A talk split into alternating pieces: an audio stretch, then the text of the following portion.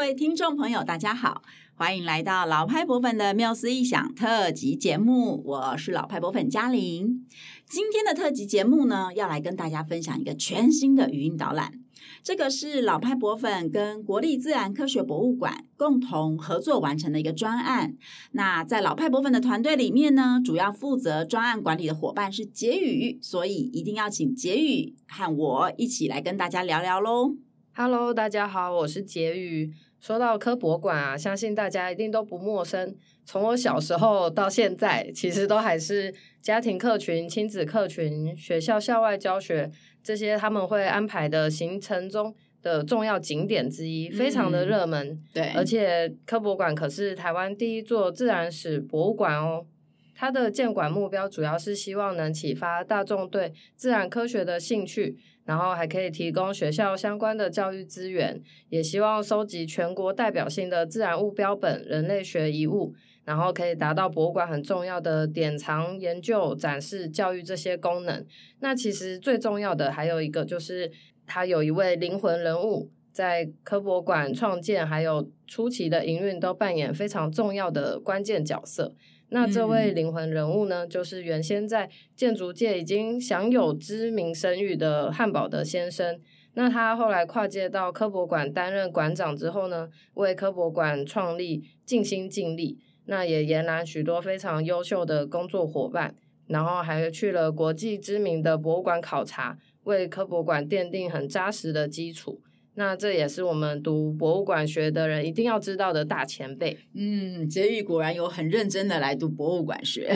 对，那汉堡的老师啊，他就是在担任这个中心大学理工学院院长的时候，接到这个任务，就是主持科学博物馆的这个筹备处。那后来也成为创馆的馆长嘛。那他在馆长十四年之内呢，就像呃婕妤刚刚提到的，就做了很多事情，为科博馆的创设还有营运奠定了非常重要的基础。那我觉得到今天，其实我们都还在享受这位大前辈的福泽哈。事实上，有很多展厅很精彩的，用了很精彩的展示手法呀，和呃一些技术啊，到现在呃我们来看，其实都我觉得也都还没有完全过时哈，都都还呃很。参观起来都还是很很享受的，这样，所以我觉得我们真的蛮幸福的。那科博馆筹备处它成立的时间其实是一九八一年，我相信很多人婕妤应该也还没有离出生还很远，对吧？对，呃，那我当时自己也只有五岁而已。然后这个博物馆呢，它是呃我们中华民国十二项建设之一，然后从这个筹备启动到全馆全区对外开放，总共经历了十五年的时间。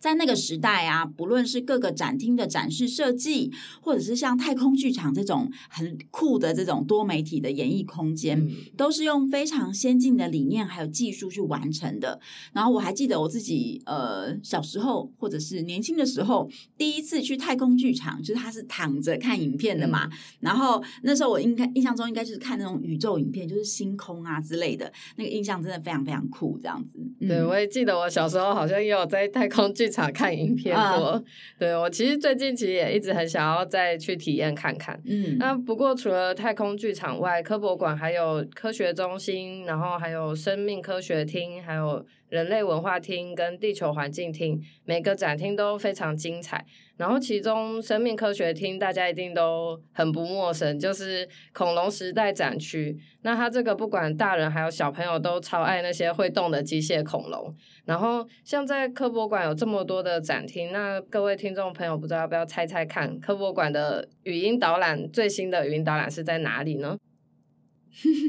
对，大家的科博馆印象都离不开恐龙哈。但是如果只是做关于恐龙的语音导览，那就不太需要介绍了，因为每个人都会去听得到。那我们这次呢，所制作的语音导览服务啊，它介绍的对象就跟恐龙化石一样，其实是埋在地底下的。然后，但是关于这个东西哈，或是这这个研究的研究，对。它的重要性，我觉得一点都不亚于恐龙哦。嗯、只是我觉得很多人可能都不是很清楚，或者是比较容易忽略，就是科博馆有这么一个很精彩丰富的地方。那这是什么地方呢？就是位在人类文化厅二楼的古代人说故事展厅。好，那其实相对于科博馆中其他，就是从创馆时期，也就是一九八零到一九九零年代就设立好，可能已经有一点点年代的这个常设展区域呢，古代人说故事展厅相对来说是一个蛮新颖的展示空间哦，因为它其实在二零一八年的七月才全部更新过，然后以一个全新的面貌展现哦。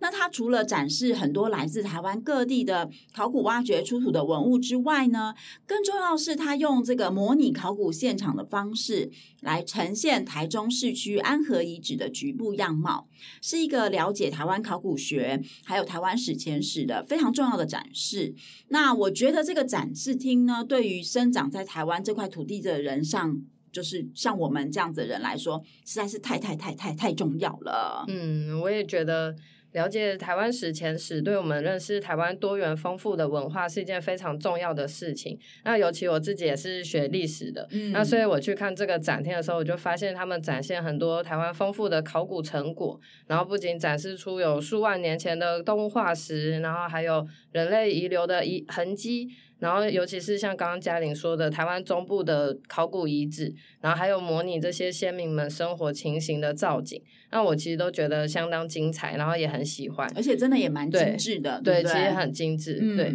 然后再加上它展厅内还有大量丰富的影音啊，还有互动装置，然后它还有文物修复橱窗，那这些都让我觉得可以让这个展览更加生动，嗯。然后很开心，我其实真的很开心，就是可以这次参加了。嗯，古代人说故事展厅这个语音导览的制作案，那大家去参观的时候一定要听听看我们的这次的语音导览，会有很不一样的感受。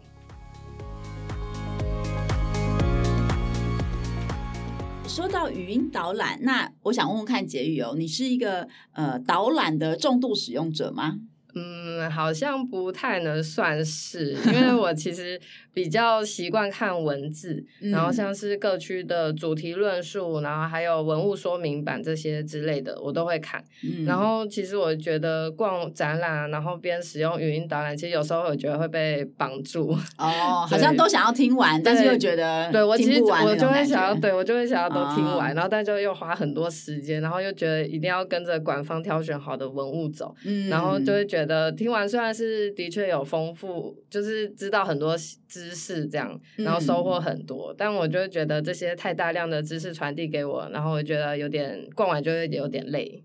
对，我觉得传统的语音导览就是很喜欢纳入分量很重的知识嘛。那我觉我个人自己啦，也不是非常喜欢那种类型的导览内容，因为我觉得真的很容易产生就是观展疲乏这样。那我觉得这跟我们一直以来把博物馆视为知识殿堂这种角色很有关系。嗯、就很多人会觉得说，既然我们到了博物馆，就要去尽量吸收跟文物啊、跟展示相关的主题知识，好像才不辜负自己。呃，走这一趟嘛，哈。当然，我也很理解这种想法，因为我自己也常常会这个样子。可是，因为当代的这些媒体科技还有娱乐的丰富度，都让我们在体验跟学习的行为还有感受上面有很大的变化。然后，我觉得人跟人之间的变异性也越来越大了。嗯，所以现在的博物馆都会也需要去做观众的分群，就是要去呃针对不同类型的观众，或是有不同需求的观众，提出更多新形态的参观服务。那让观众就是去为观众创造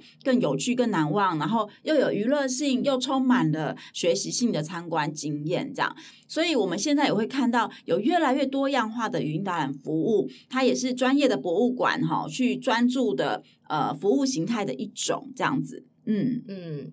对，虽然我以前没有很爱听语音导览，然后但这次做完这个专案，我也觉得能搭配上语音导览，然后在边逛古代人说故事展厅，会跟我之前自己逛的感受很不一样。嗯，因为它其实打破了以前传统的语音导览介绍方式。那像以前是有一位旁白，他就会针对一件文物讲一个语音导览给你听，然后所以整个加起来就是有非常大量的知识会说给你听这样子。然后我们的设计的这个语音导览呢，它是有一个很完整的故事性，然后又可以搭配配乐啊，还有音效的设计，那就让我在聆听的时候觉得很沉浸。然后再加上它还有一个就是。还我们有点我们有加上一些解谜的那些元素元素，对，嗯、所以它这个解谜感呢，就会让我一则一则就想要听下去。嗯，然后而且还有一个很有趣的地方，就是导览中的人物他还会跟我们观众就听众讲话，对，提问，所以我在听的时候还会去思考他们问的问题，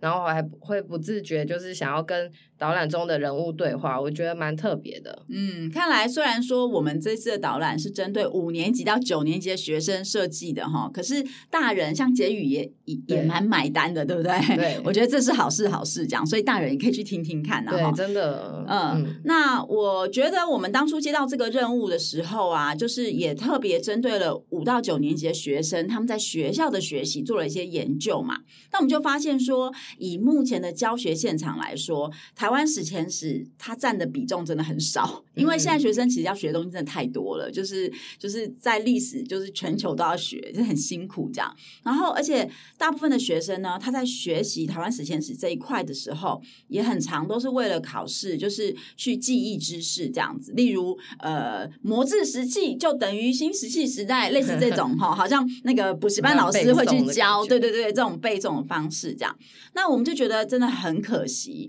所以我们就很希望说，一定要把这套导览做的有趣，然后让学生可以用更好奇、更探索的心态来玩这个展厅，然后来学习考古，还有重点是可以感受一下台湾古早人类社会的样貌，还有这个古早的人类几千年前的人类跟我们当代世界的关系哦。那当然，我们也很希望说，哎，孩子们玩完之后呢，能够激发他们对台湾史前史有更多的好奇心。那就算是离开了科博馆，离开了这个展厅，他能够呃更有自主的去做深入的探索。嗯嗯，自主学习真的蛮重要的。对啊，嗯。好，那我们差不多要介绍导览中两位关键角色阿和跟小来出场了吗？哎，所以我们要开始进入剧透的段落了吗？小小的，大家不要担心，我们不会说出阿和到底是谁，但我们、oh. 对大家就还是要乖乖去听语音导览。对，这次的导览呢，就是要请大家去找出阿和到底是谁哈。那呃，总之我们这次的导览其实是有角色设定的哦，在这个导览里面有两个人物，然后一个是很年轻、很活泼的小来，那他其实有一个蛮特别的身份，然后你也是可以透过导览可以进呃可以探索、可以了解的。但是呢，呃，小来的身份他直接会在导览里面告诉你，那但是阿和的身份就是要你。大家一起跟他们两个抽丝剥茧，就是慢慢慢慢的透过呃参观展厅，透过了解这个台湾的这个呃呃地址啊、哈考古啊的故事啊，这样子一直去找出来，这样子哈。所以这两位主角呢，他们呃就是。一个时空旅人的概念啦，因为他们就是在不同的时空里面穿梭了很久，然后呢，到了二十一世纪来，那阿和本身因为他已经失去记忆了，所以他忘记了他自己是谁。那所以我们的整个导览就是去帮助他找到他自己。嗯，对啊，你看失去记忆的阿和好可怜哦，我们要怎么样才能帮助他找到自己呢？好，这个就是要请大家。去到科博馆的古代人说故事展厅了哈，因为啊，阿和跟小来他们是过去的人嘛，他们在时空旅游旅行当中行走，所以他们其实没有办法实际上在展厅里面去找线索。那我们观众就是那个帮助他们在展厅里面移动，然后找线索的人哈。然后呃，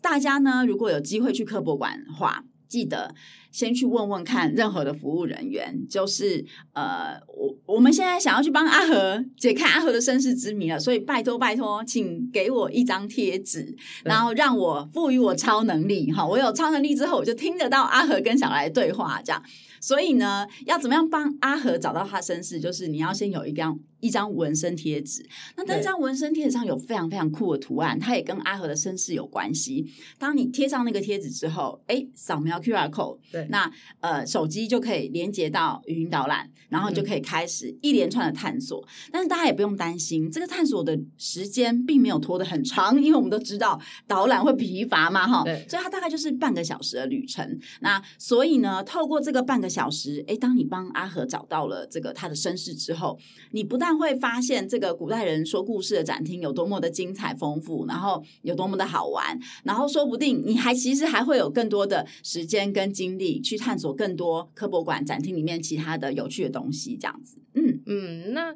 在这半个小时左右的语音导览中，有大概哪些站点，就是可以召唤到阿和跟小来嘛？嗯、不知道可不可以请嘉玲跟我们的听众朋友分享一下？对，这也是我们这次导览设计一个比较。呃，跟比传统比较不一样的地方，就是说传统的导览都会设定一则，大家如果常听导览的话，你就会知道一则可能就是一分钟啊，两分钟左右，对不对？所以哇，三十分钟的旅程，它可能会有十五则，以以传统来说，好，甚至更多。那我们在博物馆面不是就是要一直呃停下来，然后按号码或者是扫 QR code 嘛，就是一则一则听。可是我们这次为了希望让它的那个故事感跟沉浸感更更强烈，我们其实是。呃，有八个站点，就是换句话说，三十分钟的导览只有八个站点而已。好，那在这个展厅里面呢，它的所以你就你可以想象，它的每一则导览的长度会更长一点，所以它的故事性会更连串一点。嗯、那在导览过程当中，我们就有引导你，哎，要往哪里走啊？然后你的肢体可以呃怎么样在展厅里面有走走动啊？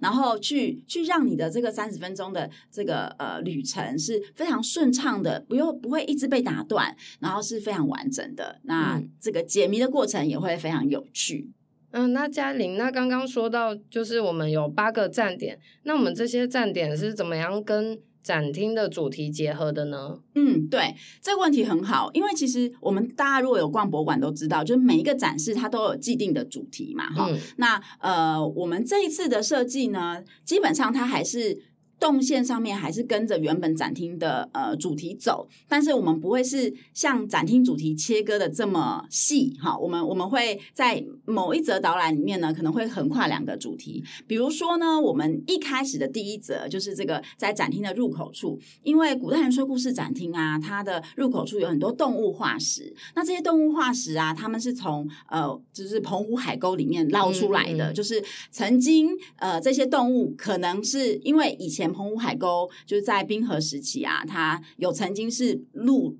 就是露出在地面上，就没有海的嘛，所以呃，不管是动物或者是人，要从这个中国大陆那一块土地上移动到台湾来，经由陆路移动到台湾来，都是呃可能的这样。所以大家后来有在澎湖海沟就捞到一些古动物的化石，那这个可能是数十万年前，或是甚至上百万年前的化石这样。所以我们的呃启动点也是从这边开始的。那呃在呃门口这个区呢，它还会提到呃。台湾就是。目前发现最早的人类生活痕迹，那它就是在我们长滨乡的八仙洞，好，就是长滨文化。那呃，我们的导览就会从这里开始，然后呢，接着就会带着大家进去看石呃石器呀，好，就是一些我们在做考古研究的时候，呃，挖出来非常重要的这些呃这个研究的元素，或是人类生活的遗迹这样。然后看这个呃考古层啊，文化层啊，好，然后还有呢会呃去。看到我们台湾非常非常重要的这个玉器呀、等等，那这八个站点呢，它就是会顺着展览的动线，然后以呃跨主题的方式，呃去创造出另外一种很不一样的参观的沉浸的感受，这样子。嗯，所以就是阿和跟小来会带着听众呢，就是一起从展厅入口的呃更西式时期的。德式水牛开始，然后再到刚刚嘉玲说的像长滨文化，然后就是从旧石器啊到新石器时期，这些会顺着展厅的动线走。那所以大家就是要记得跟着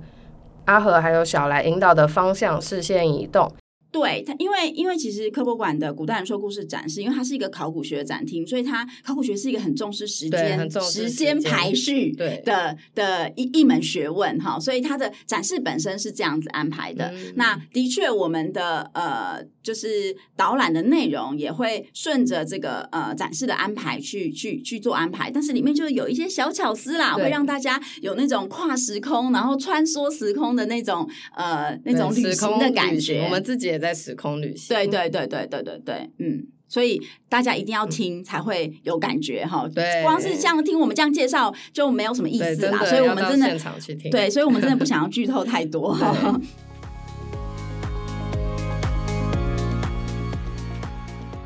那我们今天的这个节目呢，就已经来到尾声了。然后我们这一集呢，就是希望能够让大家知道说，哎。在科博馆人类文化厅的二楼的古代人说故事展厅呢，有一个最新的语音导览服务正式要上线了。那大家呢，呃，知道之后啊，欢迎大家赶快去科博馆，然后找到那个可以让你听得懂阿和与小来说话的纹身贴纸，赋予你超能力的纹身贴纸，然后去体验一下。呃，这个比较不一样的语音导览的设计，虽然它针对的年龄层是五年级到九年级，但是我们真的也很鼓励大人可以去听听看，特别是如果你对台湾的呃史前文化或是就是台湾考古学还不是很熟悉的话，那听完这个导览，我相信你一定会对于我们这块土地曾经发生的故事有一些不一样的感受或者是想法哦。嗯，对啊，大家赶快一起去帮帮阿和。然后再提醒大家一下，就是只要到科博馆的柜台拿纹身贴纸，然后扫描它背后的 QR code，那就会连到科博馆的 iKOBO 网站。那这个网站呢，它就是你一进去的话，就会有这个我们这次的主题的语音导览，然后你就可以开始探索阿和的身世之谜了。那如果呢，你觉得这一集的节目内容有趣的话，也请分享给身边的人，让老派博粉陪伴大家继续说出有趣的博物馆故事。对，也欢迎大家到各大社群媒体，像我们的脸书、IG、Line，搜寻“老派博粉”的缪斯一想，追踪我们。如果有什么想对我们说的话，也欢迎留言跟我们分享哦。那我们下回 Podcast 再见喽，拜拜。拜拜。